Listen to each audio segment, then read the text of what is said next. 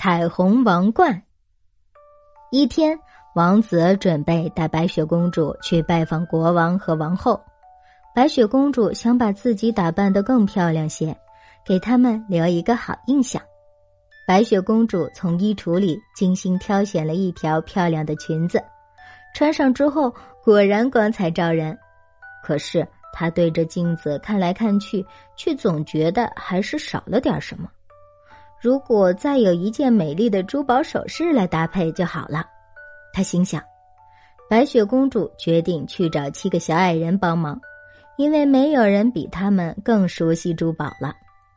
她很快就来到了小矮人的木屋，小矮人们看到亲爱的白雪公主，十分高兴。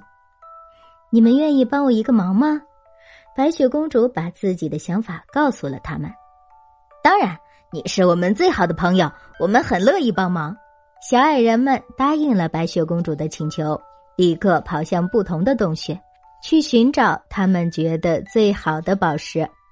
不一会儿，七个小矮人就挖到了许多宝石。回到家，他们就开始打造自己设计的首饰。他们要把自己对白雪公主的喜爱都融进这些首饰中。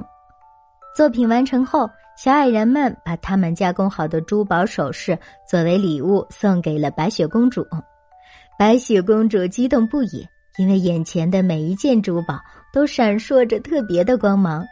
钻石耳环最好看，吊坠更漂亮些。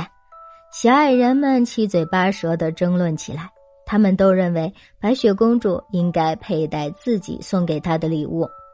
善良的白雪公主不想伤害到他们中的任何一个人。你们送给我的礼物都很漂亮，我决定把它们全部都带上。说着，白雪公主把这些珠宝首饰一件一件全部都带到了自己身上，但很明显，它们太多太累赘了。小矮人们看到白雪公主滑稽的样子，马上意识到了自己的错误。为了白雪公主，我们大家应该团结起来才对。万事通说。不过没关系，时间还不算太迟。开心果补充道。小矮人们回到小木屋里商量起对策，怎么才能团结起来，又各自为白雪公主出上力呢？爱生气说：“我们遇到了一个麻烦，大家都希望白雪公主能戴上自己做的珠宝首饰，还是万事通有办法。”他咕噜咕噜的转了一下眼珠，很快就有了主意。他把自己的想法告诉了大家，其他小矮人听了都开心的笑了。问题很快就解决了，他们重新回到白雪公主身边。你们决定好选哪件首饰了吗？白雪公主笑着问道。所有的都用，小矮人们齐声回答说。接着，他们拿出一顶镶着七色宝石的公主王冠，送给了白雪公主。这顶王冠闪耀着七色光芒，看起来像彩虹一样美丽。白雪公主非常高兴，对这顶王冠爱不释手。白雪公主谢过七个小矮人，带着彩虹王冠与王子一起去拜访他的父母。当国王和王后看到白雪公主时，都觉得她非常可爱。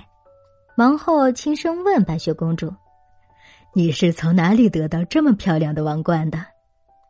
这顶王冠代表了七个特殊的朋友的友谊，白雪公主笑着回答。